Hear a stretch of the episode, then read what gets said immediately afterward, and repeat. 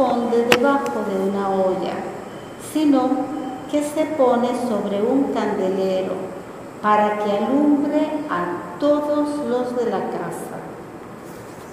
Que de igual manera brille la luz de ustedes ante los hombres, para que viendo las buenas obras que ustedes hacen, den gloria a su Padre que está en los cielos.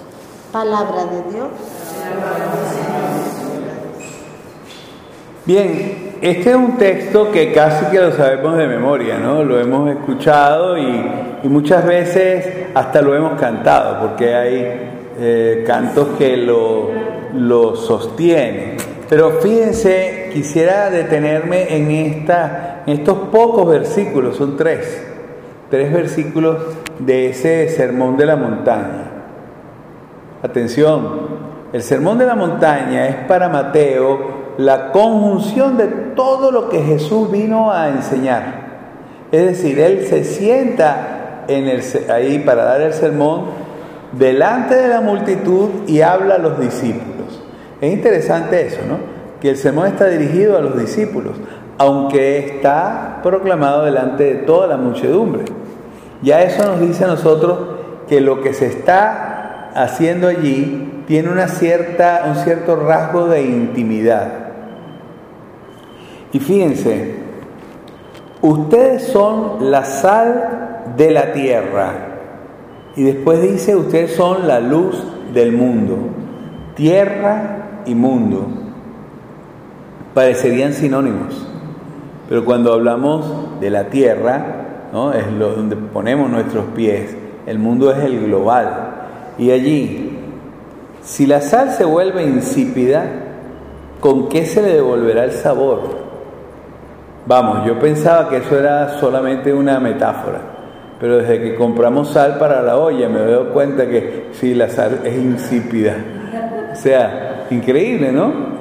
Todo, todo tiene su aspecto negativo, pero cuando te lo venden a ti, te la venden tan cara, porque la sal parecería que la estuvieran vendiendo en un país donde la tienen que, no sé, excavar, ¿no? Cuando aquí es este es un país donde la sal se hace en las minas de Araya, ahí solamente como se retira el agua y ahí ya está la sal. Pero fíjense, insípida. Aunque eso pudiese sonar a algo imposible, no porque lo que acabo de decir, ¿no? Aunque sonara a algo extraordinariamente raro, tiene un fondo y es que la sal tiene un servicio que hacer. El servicio es, digamos, levantar el sabor. También en la antigüedad era utilizada para salar la carne, el pescado, todavía hay quien lo hace, ¿no? donde no hay estos freezer, etc. Bueno, para que la sal cubriera la imposibilidad de contaminarse. Pues por supuesto a la sal no se van a acercar las moscas, que son las que hacen y favorecen muchísimo la corrupción de los alimentos. Dice, si ya no sirve para nada, se la tira a la calle para que la pise la gente. Recuerdo, es la sal de la tierra. Y aquí estamos tocando precisamente tierra. Bien, la sal la usan en los países donde hay nieve para hacer que la nieve no, no se, no se, sí, para que se derrita, para que no, no, permanezca, ¿no? Y eso hace un paquete de, fango increíble, ¿no? De hecho es una de esas historietas que el que no la ha vivido, cuando la vive de verdad, dice hasta cuándo, porque estropea todo, la sal se carcome los carros, bueno. De hecho, en los países, en los países, en los pueblos donde están cerca del mar, el salitre hace ese efecto. Bien, pero quiero que quede en la mente de ustedes ese, ese concepto de sal para la tierra. Y allí, sal para salar la tierra, pero también sal para ser pisada en la tierra. Dice, ustedes son la luz del mundo. Mundo. Quizás en ese momento pues la globalización terminaba allí donde terminaba el, lago de Genezaret. Hasta ahí era la globalización. Nosotros que, que nos damos el tupé ¿no? de ahora eh, transportar virus a través del mundo electrónico diciendo ¿no? el coronavirus que está por llegar y que bueno, nosotros que queremos estar delante del mundo entero, pensemos, tú eres la luz del mundo. O sea, el mundo definitivamente está en tinieblas, según este pasaje. Dice, y no se puede ocultar una ciudad construida sobre lo alto del mundo, y cuando se enciende una vela, no se esconde debajo de una olla, sino se pone para que alumbre a todos. Aquí hay el punto central. Si la sal tenía que dar sabor, la luz tenía que iluminar, destacar los colores, o sea, acabar con la noche.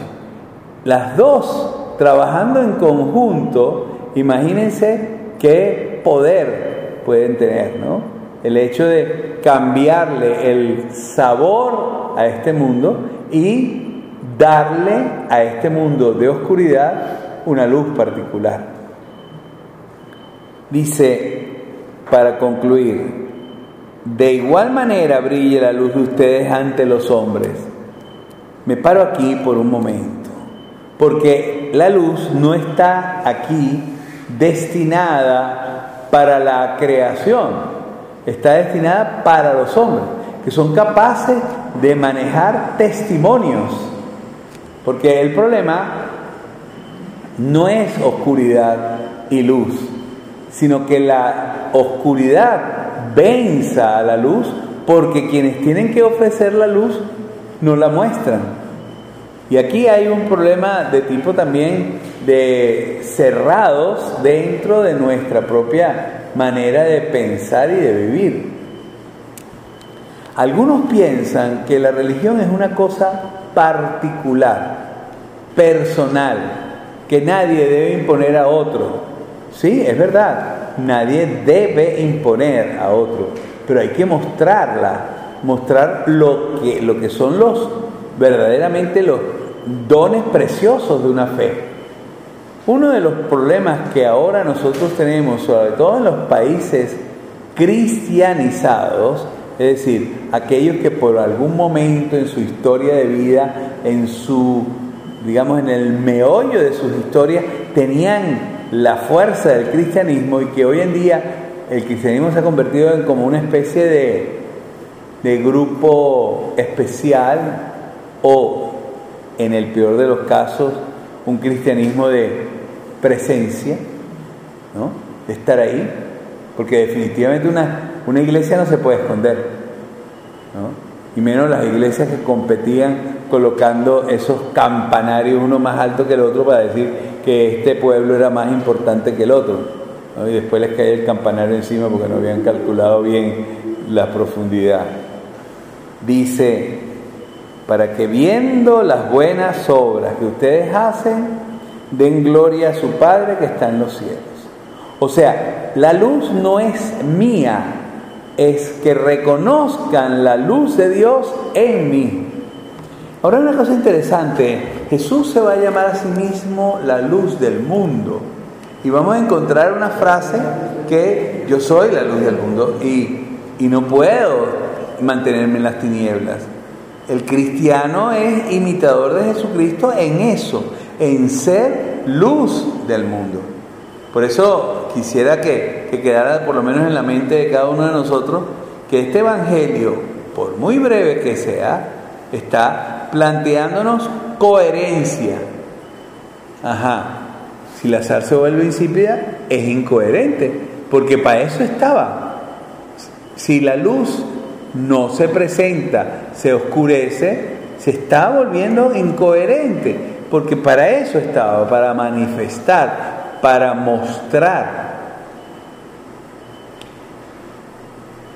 el domingo anterior hice notar aquella experiencia que todos hicimos, porque fue una experiencia aquí en Venezuela global. De repente se fue la luz en todas partes. ¿no? Y empezó, empezamos a tener esos apagones que casi que nos acostumbraron a tener en mente inmediatamente el celular para moverlo, para poder utilizar la, la linterna. Ahí está. Nos acostumbramos a tener un plan B. Pero existe un plan B para los que son llamados a ser luz del mundo. O sea, el plan B sería esconderlo hasta que haya alguien que se acerque y entonces mostrarlo, ¿no? Porque eso es precisamente lo contrario de lo que Dios quiere. Estás tú interponiéndote entre Dios y su creación. O sea, tú eres responsable de no haberla iluminado. Cuando nosotros decimos, wow, una cosa semejante, inmediatamente empezamos a, pensar, vaya responsabilidades. Pero es verdad. O sea, en estos días decíamos con la fiesta de Don Bosco que hubiese hecho Don Bosco si hubiera conocido Internet. ¿no? El hombre que escribía a la luz de una vela y escribió no sé cuántos libros, ¿no? hoy en día hubiese hecho maravillas. Así está.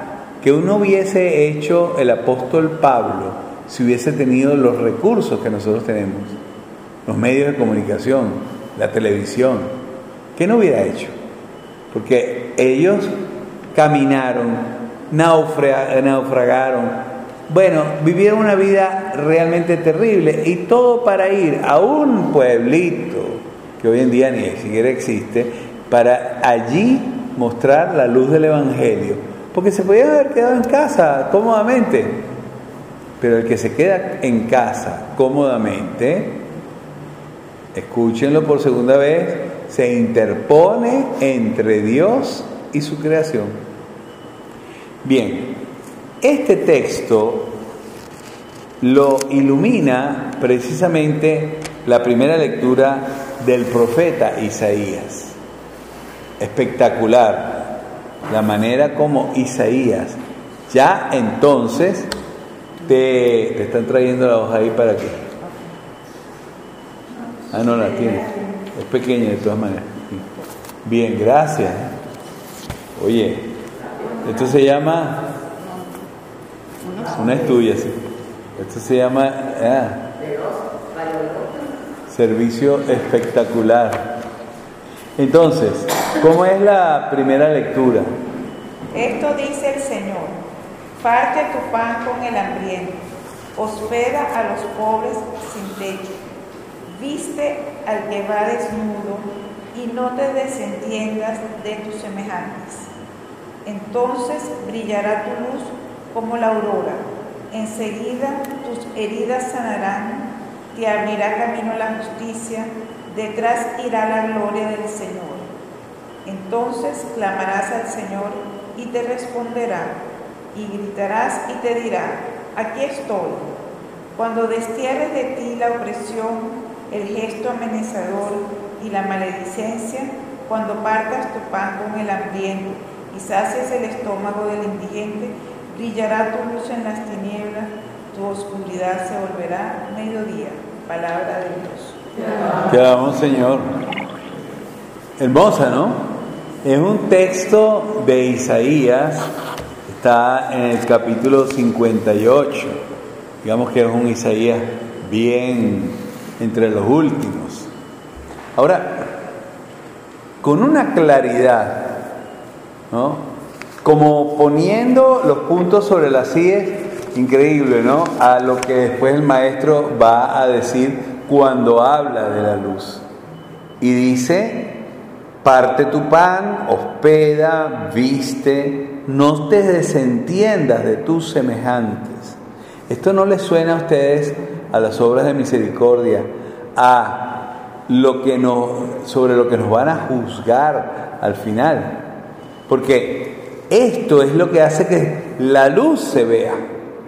Porque no es pararse en una plaza. En estos días había un muchacho que se había pintado y se paró en un rincón de la avenida, de la calle B, ¿no? Y la, creo que es la 4, la principal de los Ruices, pues Y se paraba ahí durante todo el día y estaba en protesta. Después dejó escrito en el piso, en el asfalto, su protesta. Bien, eso es una manera. Un tantín silenciosa para lo que venimos viviendo. Pero ¿será que verdaderamente está harto y entonces dice no hacen falta palabras, basta que me vean? Pero estos detalles te dicen a ti que verdaderamente has comprendido el Evangelio. Por eso le fui a buscar la frase del Papa que dice, Dios habita donde se ama, especialmente donde se atiende con fuerza y compasión a los débiles y a los pobres. Ahí es donde Dios habita. Y aquí, la consecuencia de partir el pan, de hospedar a los pobres, de vestir al desnudo, de no desentenderse de los semejantes, entonces brillará tu luz. Ahora, en estos días que ha habido más oscuridad, ¿no? Como la aurora. Hemos podido percatarnos de la aurora porque, bueno, si sales de la casa a las 7 de la mañana todavía está oscuro y comienzas a ver la aurora. Dice, enseguida, porque el entonces continúa con un enseguida. Tus heridas sanarán. O sea, la luz te va a sanar a ti también. No solamente va a producir que se vea, sino que tú mismo sanarás. Y aquí, la frase que a mi modo de entender pudiese ser útil para este momento histórico. Te abrirá camino la justicia. Detrás de ti irá la gloria del Señor. ¿No será que nosotros no hemos comprendido que en este momento estamos llamados a estar allí donde se sufre para sostener? Porque si eso lo hubiésemos comprendido todos, fácilmente desde el gobernante hasta el último de los ciudadanos, hubiese cambiado esta historia. No hubiera permitido que hubiese personas padeciendo. No solo porque no es debido, porque esta es una nación que pudiese realmente alimentar a todos. Pero aquí es el problema. La conciencia está centrada en esos pocos que son como voces que hablan en el desierto. Pero hay de aquellos que ni siquiera, o sea, porque al menos estos están demostrando lo que es el camino del Señor. Y entonces dice, entonces clamarás al Señor y te responderá. Porque si tú clamas al Señor cómodamente sentado en tu más o menos, fácilmente eso no recibirá ninguna respuesta. Y ahí un problema serio, porque todo el mundo clama. Basta tener un celular y le graban a uno en plena calle y le hacen decir cosas que a lo mejor quedan así, como eso, clamores. Yo los he comparado a las cornetas en un día de tráfico. Las tocan para desahogarse los que están sentados, porque nadie le presta atención. Gritarás y te dirá, miren qué hermoso lo que viene. O sea, tu grito va a recibir esta respuesta. Aquí estoy. Aquí estoy al lado tuyo cuando destierres, y estas frases son lapidarias, que si las aplicamos a nuestra realidad, a nuestro entorno, definitivamente hacen la diferencia. Cuando destierres de ti la opresión, vaya que hay que trabajar durísimo, ¿eh? porque eso es, esto ya está metido en el tuétano de esta historia. Todo. O sea, el que puede lo hace y el que no se habilita para hacerlo. El gesto amenazador. Yo no sé, ustedes. Yo pertenezco a aquella generación de los mítines políticos, en donde los que hablaban levantaban la voz aunque tuviesen micrófono, ¿no? Que sonaba un poquito ridículo, ¿no? Porque era quizás la pantomima de lo que eran los anteriores, que no tenían micrófono. Entonces tenían que llenar una plaza con su propia voz. Pero hoy en día el micrófono ha sido utilizado solo para amenazar. Y de verdad, no para buscar soluciones. No hay manera que se hable realmente al interno, al corazón del ciudadano. Lo que se hace es, por un lado, insultar y por el otro, ver cómo manejar esos insultos. Pero no hay la maledicencia. Tratando de buscar un sinónimo de maledicencia, ¿no? Sería el hablar mal, ¿no? La maledicencia es que siempre el otro tiene toda la culpa. Y si trata de hacer algo bueno, le vamos a buscar la vuelta. O sea, hay que, hay que degradar a todo el que levante la cabeza. Y entonces, ¿cómo nos apoyamos? ¿Cómo nos subimos? ¿Cómo nos levantamos? Este, comerciales. Pero quienes vieron el break de que no se debe nombrar la Pexicola aquí, este, el break de Pexicola de las dos artistas latinas, pudieron decir en Miami que verdaderamente fue un espectáculo. Es algo fuera de serie. Y son dos latinas. Y quienes las rodeaban, bueno, ejemplificaron en media hora todo lo posible e imaginable. Fíjense, ¿por qué ellos pueden mostrar y lucir y nosotros nos hemos quedado en mordernos. Porque yo entiendo, o sea, todo puede criticarlo. Imagínate el padre hablando nada menos y nada más que de Shakira y de Jenny López, ¿no? ¿Cómo es? Jennifer López, ¿no? Este, pero apartando pues lo, lo clásicamente sexual de estas presentaciones, wow, lo coreográfico, o sea, eh, era, era que estaban todos, pero perfectamente. Hay un momento en el que quedan todos como en una pared y es como, un, como si fuese una eh, pirámide humana, perfecta, por un, un par de segundos y ahí aparece, bueno, la primadonna que tenía que aparecer. Pero ¿cómo se puede tener esa cronometría y nosotros solo buscar la disidencia. Con esto estoy llamando la atención de todos, ¿eh? porque yo sí percibo que ha llegado un momento en que tenemos que ver con claridad el para dónde. Y hay que enrumbarse hacia ese para dónde. No podemos seguir dando golpes en el aire porque sin sincronía no se logran los efectos que se necesitan. Y la sincronía se ejercita. O sea, se, se prepara. Me imagino los meses que habrán estado preparando esos personajes, porque por muy excelente que sean, allí había luces, fuegos, o sea, el estadio volcado. Y esto por dinero.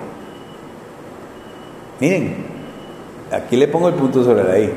Por dinero, porque ellos trabajan como un show.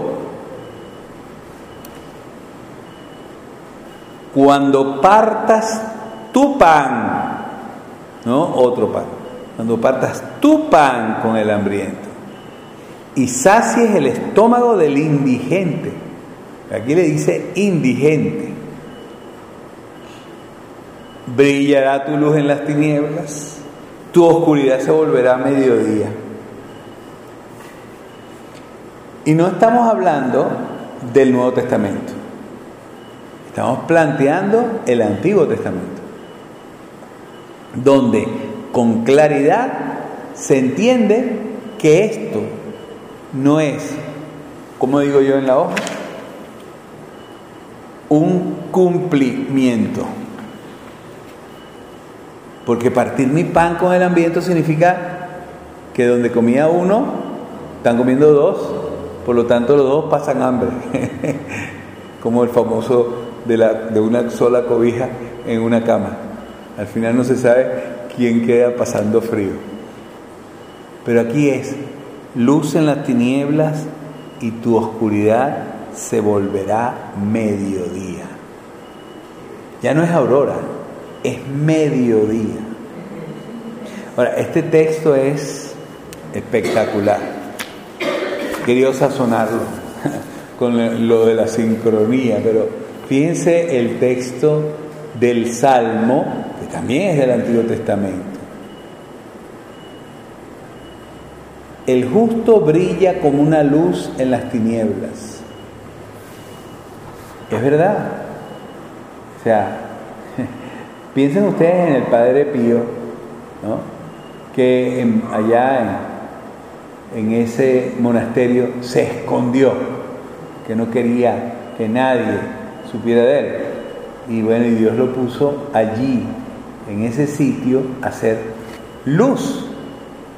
No solo porque hizo aquel grandísimo hospital, sino porque la gente corría porque allí había un hombre justo. Tan justo que recibió palos también de quienes no se debían. Pero así sucede con los hombres justos. Donde estén parados. Vamos, creo que todos hemos visto en algún momento a la Madre Angélica, ¿no? La de ETWN, ¿no? Ese personaje, muerta ya. Pero creo que todos la hemos visto. Una mm, monjita pachacona, redonda, ¿verdad? Que habla así como, como hablándole al amigo, a la amiga una mujer de clausura que entra en un monasterio que se está deshaciendo, donde al final no había ni siquiera creo que 10 monjas. Y era un monasterio que tenía en su momento más de 200. Imagínense el tamaño del monasterio de clausura. Y esta mujer dice, pues vamos a agarrar todo el sótano, lo vamos a independizar y allí vamos a montar una televisión, que hoy en día tiene 300 millones de personas que la ven diariamente. Es el, canal televisivo en los Estados Unidos más, digamos, más visto. Bueno, se entiende que otros canales en otros momentos, como el que acabo de hablar, serán más vistos. Pero definitivamente, qué monjita. O sea, más allá de que le hagan la causa o no le hagan la causa de beatificación, fue luz en las tinieblas. Y sigue, eh, quien es justo, clemente, compasivo, como una luz en las tinieblas brilla. Quienes compadecidos prestan y lleva su negocio honradamente, jamás se desviará, porque el justo no vacilará y su recuerdo vivirá para siempre.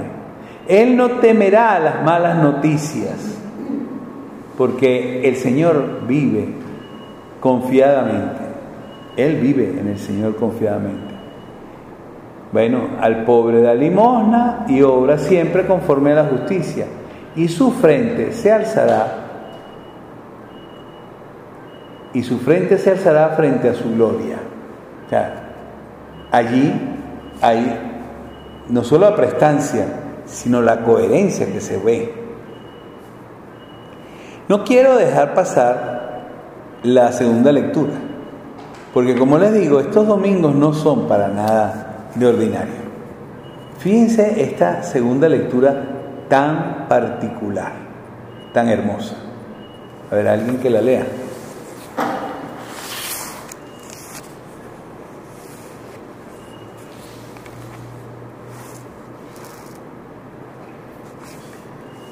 San Pablo de los Corintios. Okay. Del apóstol San Pablo a los Corintios. Hermanos, cuando vine a anunciarles el testimonio de Dios, no lo hice con sublime elocuencia o sabiduría, pues nunca entre ustedes me, me precié de saber cosa alguna, sino a Jesucristo y a este crucificado. Me presenté a ustedes débil y temeroso. Mi palabra y mi predicación no fue con persuasiva sabiduría humana, sino en la manifestación y el poder del Espíritu, para que su fe no se apoye en la sabiduría humana, sino en el poder de Dios. Palabra de Dios. Te alabamos, Señor. Estamos hablando de Pablo y estamos hablando de Corinto. Corinto fue realmente un dolor de cabeza para Pablo. Yo diría, bueno, casi que una migraña, porque allí sucedió de todo. Pero antes de empezar a poner los puntos sobre las sillas, nada más que comenzando el segundo capítulo, le dice Pablo a ellos, señores, yo no fui allá a demostrar que sabía hablar, más bien a demostrar que temblaba de hablarles. Y en ese temblar, lo único que traté de enseñarles fue la muerte de Jesucristo. Fue eso, que por su muerte nosotros nos hemos sido salvados. O sea, ese es el único mensaje. Entonces, ¿por qué? Porque es una comunidad en la que, por supuesto, es una comunidad de mar, donde había un puerto, allí llegaban los grandes circos del momento, personas, que al fin y al cabo una persona que habla muy bien es un circo, atrae a todos, ¿no? quizás para mostrar lo animal que es, pero bueno. Entonces esa persona que habla bonito, pues viene con otro mensaje y todos lo siguen y se olvidan el mensaje que Pablo les dejó. Aunque este texto no tiene que ver, porque no ha sido elegido para hacer match con la primera y la, lectura del Evangelio, sostiene algo muy interesante en el Evangelio y es cómo es la luz. El domingo pasado, ayer, le dimos a cada uno una velita. Era bien interesante, lo dije en la homilía, ver desde el altar a todas esas velas encendidas, ¿no? Claro, yo estaba preocupado no fuera a incendiarse el, el, templo, ¿no? O que hubiera algún niño que no supiera manejar la vela, pero eran todos bastante adultos, entonces la cosa fue hasta simpática. Ahora bien, para poder encender una vela, tienes que tener un material que se vaya gastando, que se vaya, digamos así, consumiendo. ¿no? Es interesante que seguramente a algunos la vela, o por la posición como la tenía, o porque la vela, bueno, al fin y al cabo son velas que duran muy poco, le debe haber caído una gotica de esperma en la mano y eso quema. Entonces te das cuenta de que para poder producir luz, primero te tienes que gastar. Y que el gastar quema. Quema sobre todo también al que sostiene la vela, al que va a dar el testimonio. Porque a veces pensamos que dar el testimonio es, oye, hablé, qué bonito, todo el mundo lloró y listo, ya está. No, no, no, no. Eso es, si ustedes quieren, uno de esas de esos uh, ¿cómo es? Reality shows que hay ahora. No, eso no sirve, porque al final está tan manejado que bueno, no sé si alguna vez ustedes perdieron tiempo viendo el gran hermano, pero ¿qué traía? Nada. Tonterías. Quiero insistir en ese punto, porque para poder dar sabor la sal, tiene que meterse en el alimento, tiene que hacerse una sola cosa con él. Porque si no, yo no sé si ustedes le han tenido que echar sal a un arroz que estaba insípido. Sienten el, el chasquido de la sal, como que la sal no existe. Lo que está haciendo es salarte la lengua para que el, el arroz pueda ser pasable. Pero, ¿cuándo es realmente que la sal se mete? Bueno, por ejemplo, cuando estás hirviendo una pasta y metes sal en el agua, el agua se consuma la sal. No se ve la sal, no la puedes sacar. Hay de ti si la tuvieras que poder sacar, porque entonces quiere decir que te pasó la mano. está demasiado salado. Pero ahí está. Le va a dar sabor dejando de ser ella una identidad. Y lo mismo, dejando de, de o sea, de con, al consumirse, dejándose acabar para poder dar luz. Nada más terrible que pensar que eso no te representa. ¿Qué es lo que hace una persona cuando viene a la iglesia y quiere prenderle una vela a un santo? Lo que quiere decirle al santo es que me gustaría estar aquí y deshacerme delante de ti en mis oraciones, pero no puedo hacerlo, coloco una vela que me va a representar y se va a, agotar, se va a acabar. Bueno, dejo este mensaje como final, si hay alguna pregunta. de estos que participaron. Ajá.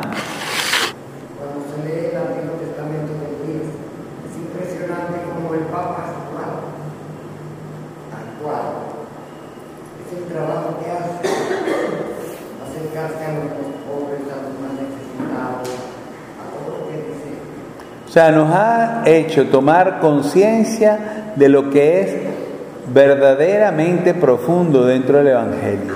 Y no las coreografías, porque también el Evangelio tiene sus coreografías. O sea, vamos,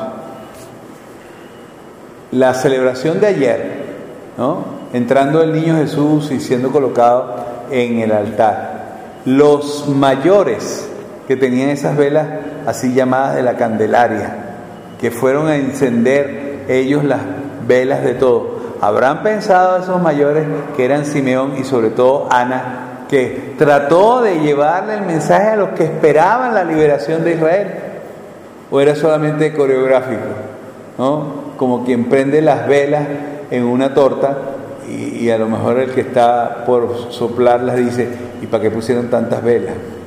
¿No? O sea, a lo mejor Mm, habiendo luz perfecta de la calle y de las lámparas encendidas, ¿a qué venía? Encender velas. Pero mis ojos han visto tu salvación. Yo después le dije a la gente, ¿no? Bueno, tomen esas velas, llévenselas pues. Porque al principio no estábamos pendientes de hacer eso, queríamos era entregarle y después recogerla. Pero bueno, llévenla y pónganla en el sitio donde estuvo el nacimiento, como para recordar que cerramos la Navidad, pero también para que esa luz ilumine a todos aquellos que fueron representados en ese nacimiento.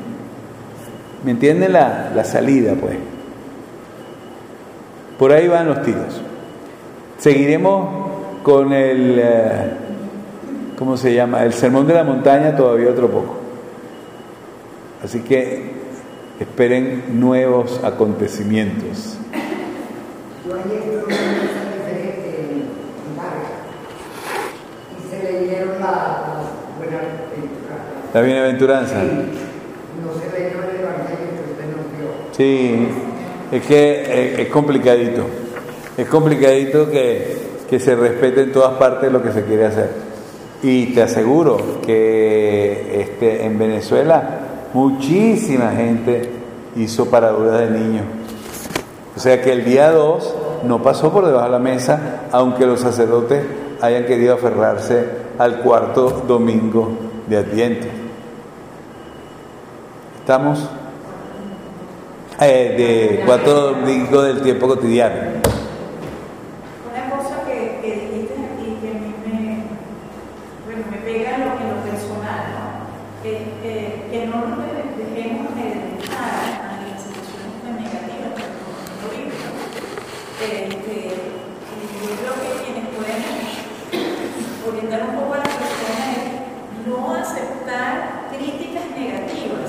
Porque tú ves una persona que de repente está haciendo un gran esfuerzo por ser una buena costurera. Decir, no, porque hizo esto mal. Otro que hizo una escenografía o coreografía maravillosa, como lo tuvo hace nada en Quebrada Onda, le gustaron las cuatro partes.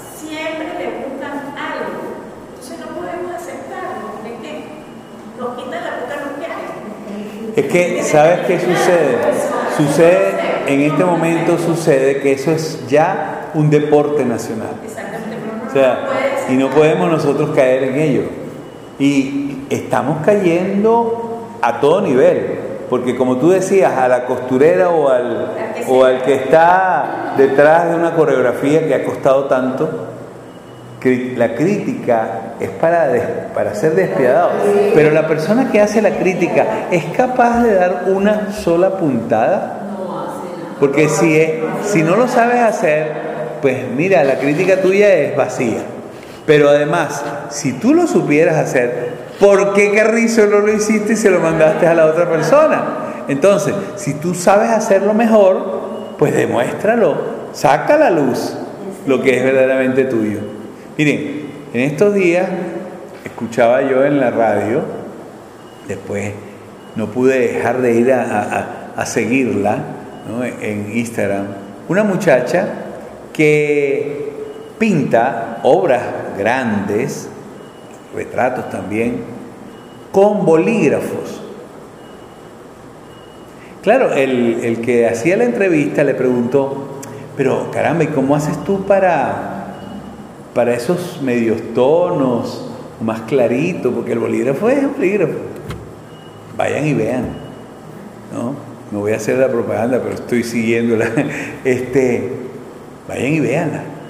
Es una muchacha venezolana y no, no aporta, o sea, la, la figura es de una muchacha muy común, pero es, vamos, una Miguel Ángel, una Leonardo da Vinci en esta actualidad y con bolígrafo, un instrumento completamente dedicado a otra cosa, porque el bolígrafo fue creado exactamente para que escribiera de la misma manera siempre.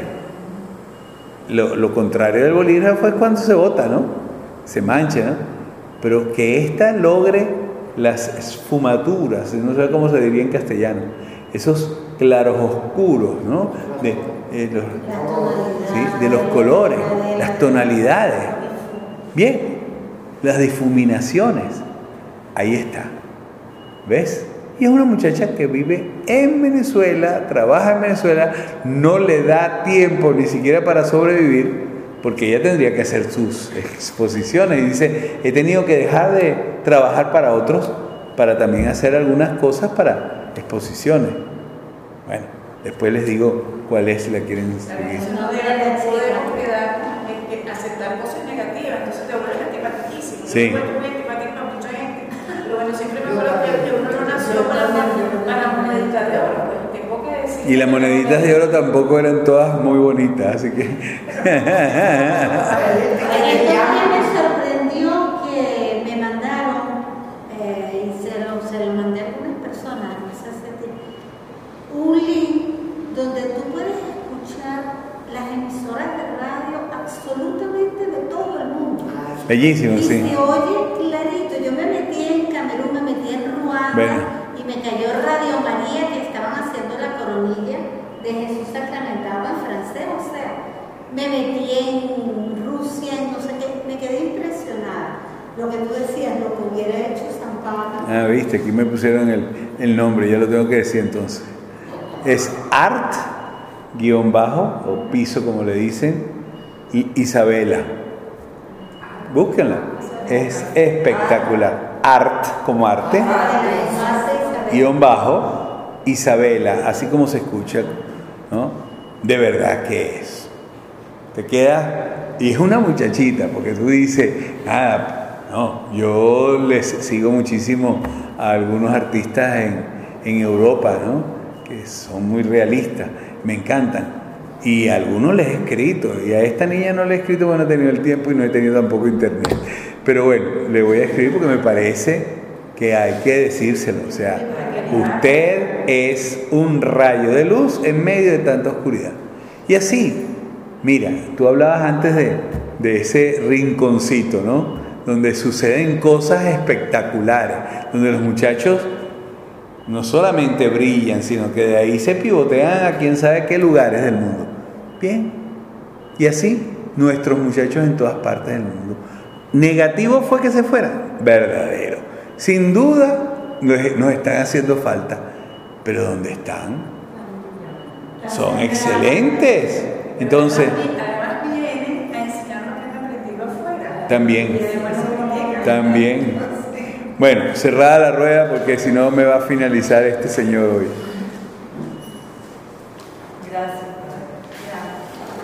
Bien, yo voy a terminar leyendo esto porque no lo grabé para que quede en el para que no para déjame, terminar que una de las frases que resuena comúnmente en nuestros oídos cristianos es la que el evangelio de hoy nos trae. Ustedes son la sal, ustedes son la luz del mundo. Pero el maestro no deja que nos durmamos en los laureles de los halagos, ya que al añadir que somos insípidos o hemos intentado crear una costra de ocasión para que no se vea el resplandor que nos debería acompañar, hemos destruido el sentido de estas proposiciones del sermón más genial de toda la palabra de Dios. No hay que ir muy lejos para entender la ironía que está encerrada en nuestro actuar. Saliendo de la celebración eucarística, parecería que se apaga toda oportunidad de brillar o de dar sabor en nuestro entorno. Eso es para el domingo, como nos decía nuestra mamá, cuando queríamos usar aquellos zapatos o esa camisa especial que ella reservaba para esa ocasión. Y allí entra el error descomunal del que piensa que nuestra fe es una convicción de cumplimiento, nada más alejado de la realidad que el Señor pretendió fijar en la mente de sus escuchas y de nosotros que lo presenciamos en la Eucaristía.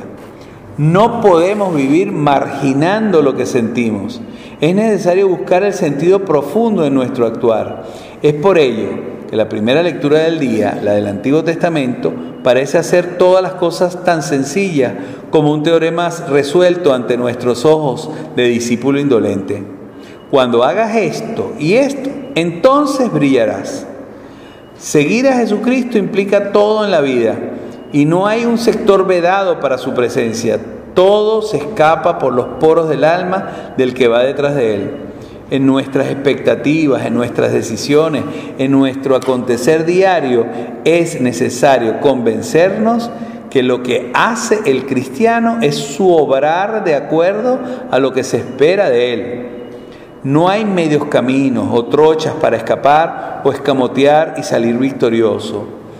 Esta es una religión de autores, de gente que modifica entornos, de personas que logran dar el tono, el sonido coherente y armónico que ensordece el ruido de un mundo construido al contrario, con una aversión visceral a todo lo que implique coherencias. El cristiano es un triunfador en lo que otros gritarían perdedor. Pero bueno, el modelo es un crucificado que tiene que ser proclamado a los cuatro vientos como el único vencedor de la muerte, que es la derrota final de un mundo al revés. Quería grabarlo porque no quedó grabado al inicio aquí.